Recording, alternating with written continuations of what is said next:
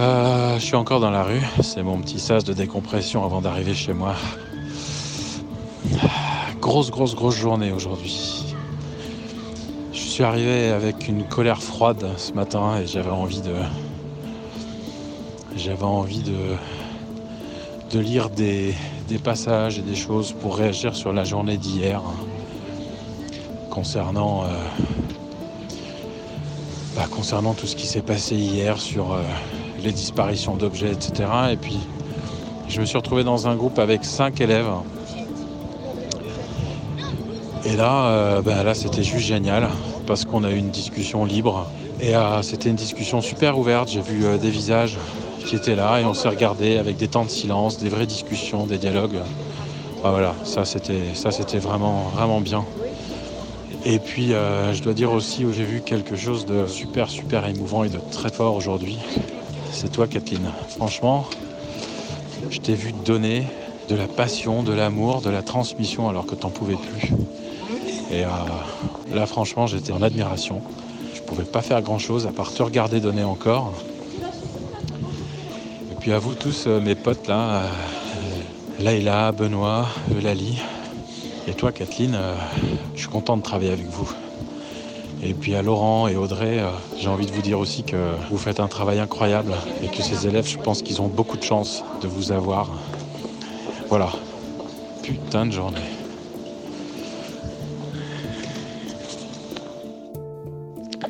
C'est un bon résumé ça, Tommy. Putain de journée de toute la semaine, ça a été la journée la plus éprouvante et la plus difficile. Je ne savais pas quoi dire la plupart du temps, ni quoi faire. Euh, j'ai filmé toute la matinée et puis cet après-midi, j'ai même pas filmé. Euh, euh, je me sentais pas. J'ai pris quelques notes, mais j'étais complètement perturbée. Il y, a eu, tellement de violence et, et c'est tellement pas un médium à travers lequel euh, je m'exprime euh, d'habitude je ne sais pas comment y répondre. Il y a eu des bons moments, mais à chaque fois qu'on touchait quelque chose du doigt, etc., quelques secondes plus tard, ça se cassait la gueule, ça débordait, ça, ça se tapait dessus, ça s'insultait. Et effectivement, Kathleen, chapeau, euh, parce que moi, il y a eu un moment donné dans l'après-midi, quand on est revenu dans la salle polyvalente, où euh, j'avais presque envie de pleurer. Alors que c'était pas du tout moi qui étais en charge et que j'étais juste assise dans le fond, etc. Mais euh, j'avais envie de pleurer, quoi. parce que je me sentais complètement désemparée face à tout ça. je vais essayer de réfléchir un peu plus longuement. Mais ça, c'est à chaud, là, euh, dans les 30 premières secondes où j'arrive chez moi et où je me pose sur mon canapé. Voilà. Bah, bonne soirée à tous. Euh, reposez-vous bien. Ben moi, la journée d'aujourd'hui, je trouve qu'elle pose la question de l'autorité. C'est quoi l'autorité? Qui la prend l'autorité? Moi, je sais que je suis quelqu'un qui déteste l'autorité. Quand quelqu'un veut me dire comment faire les trucs et qu'il n'y a pas de discussion, euh, ça me fait chier. Puis euh, j'ai tout envie de dire fuck you et puis euh, de tout lâcher. Je me rappelle que ça devait être. Ah, j'étais encore au primaire, ça devait être l'équivalent du CM2. Il y avait un prof que j'aimais pas du tout, du tout. Elle s'appelait Joanne. Et je me rappelle que pendant la récréation, j'avais pris un, un ciseau, puis j'avais gravé fuck you sur son bureau. Je l'avais gravé. Et puis quand elle est rentrée, elle a dit qui c'est qui a fait ça? J'ai assumé, je me suis levée, j'ai dit c'est moi. Et je sais que j'ai passé une année terrible parce que euh, je reconnaissais pas l'autorité de cette femme. Et du coup, cette femme avait aucune autorité sur moi. Je me rappelle que c'était pas tant les gens autoritaires que je respectais leur autorité, mais vraiment les profs qui étaient exigeants. Ceux qui étaient exigeants avec moi, ben, euh, du coup, j'avais, envie de les écouter. Euh, tu vois, comme le prof, Robert Bélanger, qui m'appelait ma petite Chris. pas, je respectais son autorité. Peut-être parce que je chantais euh, quand moi, il voyait quelque chose de beau, quelque chose de grand et qui du coup, euh, ça valait le coup d'être exigeant. C'est comme un contre-moral entre nous et l'autre personne. Je sais pas ce que vous en pensez. Mais Tommy, ouais. Toi, quand t'étais ado, t'étais comment euh, avec l'autorité? Tu réagissais comment? Salut, salut. Je vais rebondir, Kathleen, sur ce que tu disais. Lorsque tu, tu disais que tu respectais l'autorité de, certains de tes professeurs qui étaient exigeants avec toi et qui voyaient en, toi quelque chose de beau. C'est comme ça que, j'ai l'impression d'avoir vécu euh, toutes ces années de, travail, euh, du collège jusqu'à jusqu'à la terminale où, euh, où on avait des cours tous les jours de danse. Donc j'avais minimum 2, 3, 4 heures de danse par jour. Avec travail de pointe à l'époque. Les pointes, c'est quand même un peu un instrument de torture. Hein. T'as mal aux pieds, tu saignes, enfin c'est costaud quand même. Et en fait, les profs qu'on avait euh, étaient hyper exigeants. Je pense qu'ils n'imaginent pas du tout là, euh, le petit doudou. Euh. mais en fait, quand tu arrivé au cours, tu arrivé déjà en avance pour être déjà prêt mentalement et physiquement prêt quand le professeur arrive. Et tu rentres dans la salle et tu t'es déjà un petit peu échauffé et concentré que quand tu arrives, dès que tu poses le pied dans la salle, tu es déjà à fond en fait. Et pendant tout le temps du cours, une heure et demie, deux heures, trois heures, en fait, tu parles pas, t'écoutes et tu fais ce qu'on te dit. Ça paraît assez dur comme ça. Et en fait, tu t'aperçois que c'est génial parce qu'en fait, tu lâches complètement. Tu lâches complètement et euh, tu laisses faire le prof parce que tu as confiance. Tu as confiance, tu sais qu'il va t'emmener quelque part, qu'il va tout te donner, qu'il va tout apprendre, ça va être bienveillant tu sais qu'il a confiance en toi et que ça va aboutir à quelque chose de super chouette. Et tu remets rien en cause. Rien, rien, rien. Même pas tu ouvres la bouche. Et effectivement, c'est à cet endroit-là, ben, j'ai vachement respecté l'autorité de mes professeurs et j'ai appris. Voilà. Je vous embrasse. Kathleen la punk. Ouais, j'aurais bien aimé qu'on soit potes euh, plus jeune. Ah, comment j'étais moi? J'étais. Euh, bah justement, moi j'exprimais pas de cette manière-là mes, mes émotions. J'avais pas le courage de le faire, déjà. Et en dessous, euh, bah, il y a eu tout un univers quoi, qui demandait qu'à gueuler, mais, mais que, mais que j'osais pas exprimer parce que je voulais pas faire chier. Et euh, je crois que j'aurais bien aimé avoir le courage de, faire ce que tu as fait. Et, euh, aujourd'hui, tu vois, ben voilà, je traduis ça encore dans le boulot. Vous qui me connaissez, euh, ben, vous savez que parfois je garde des choses pour moi, je le dis pas tout de suite. je suis parfois un peu secret comme mec. Hein. Mais ça se traduit quand même au bout d'un moment. Je pense qu'il y a un climat de confiance et quand je vois des gens autour de moi qui me, qui me regardent vraiment, ouais, je peux me confier, ouais je peux dire des choses. Mais c'est pas simple. Et je pense aussi que ce qu'on prend quand on est gamin, tout ce qu'on vit, eh ben, on le porte sur soi toute sa vie. Et la question après, c'est de savoir quels sont les paquets qu'on décide d'ouvrir pour la garder en face et pour les poser sur la route. Et quels sont les paquets qu'on portera encore sur le dos jusqu'à ce qu'on décide de les poser ou de les ouvrir.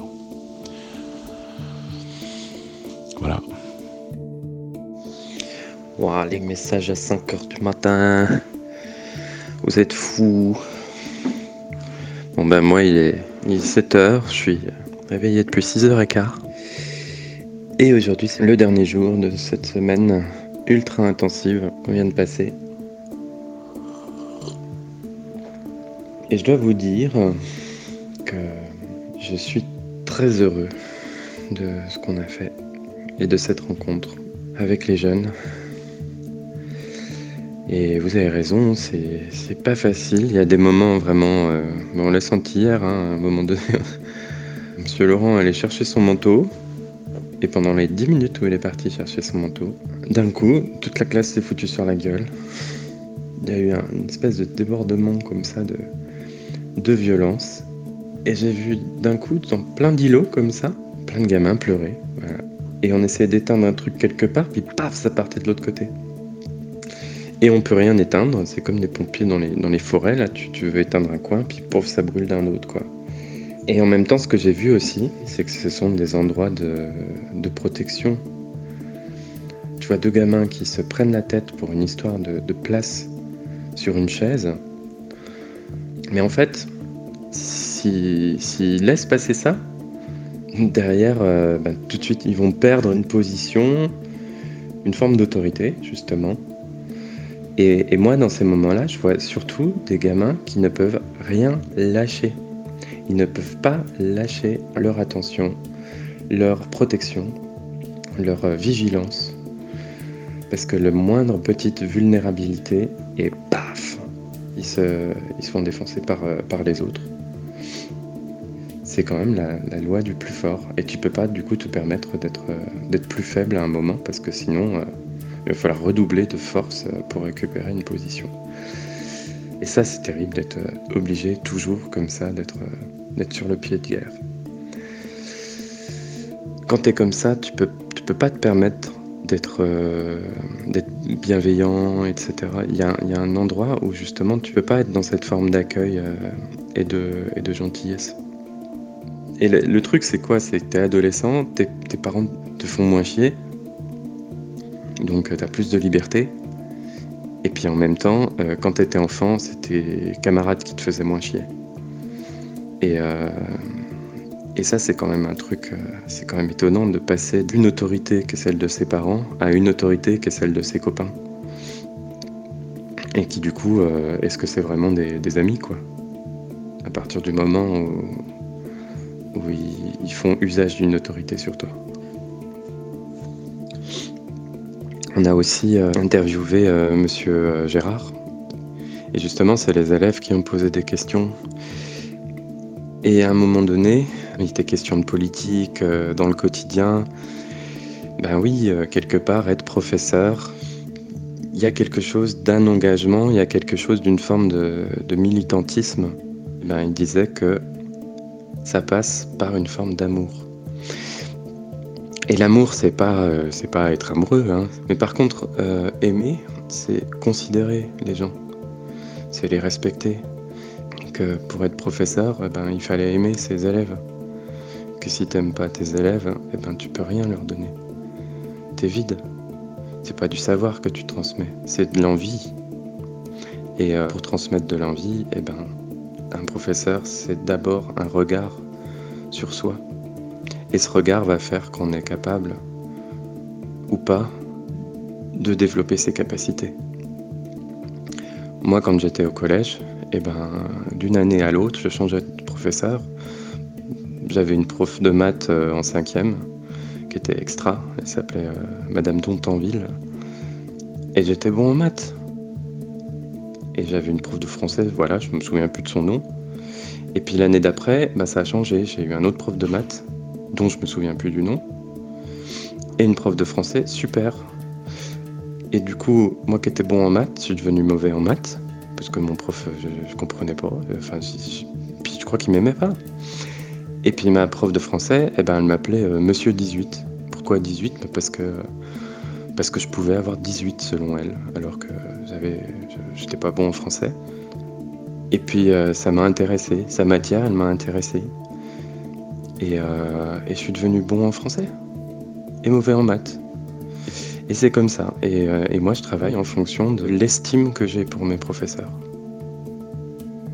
Voilà, j'ai des professeurs qui sont brillants, des professeurs qui aiment leur matière, qui savent la transmettre. Cette façon d'aimer, le fait que justement, on est capable de voir la vie autrement et, nous-mêmes d'aimer la vie.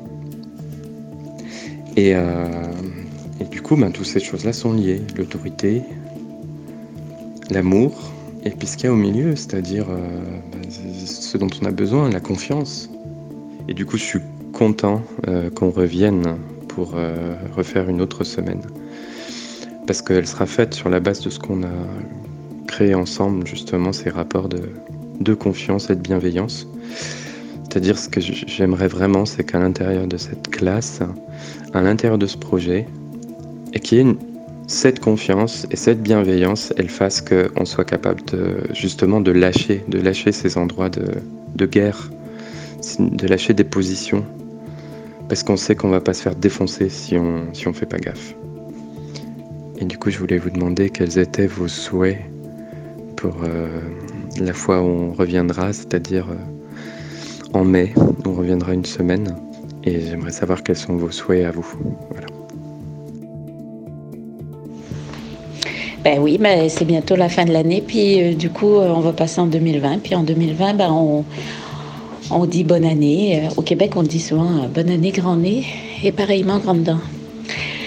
Ben, moi, pour l'année prochaine, euh, quand je vais les retrouver, évidemment, hein, j'aimerais ça qu'ils soient bien dans leur basket. J'aimerais bien qu'il y ait quelque chose qui se soit calmé.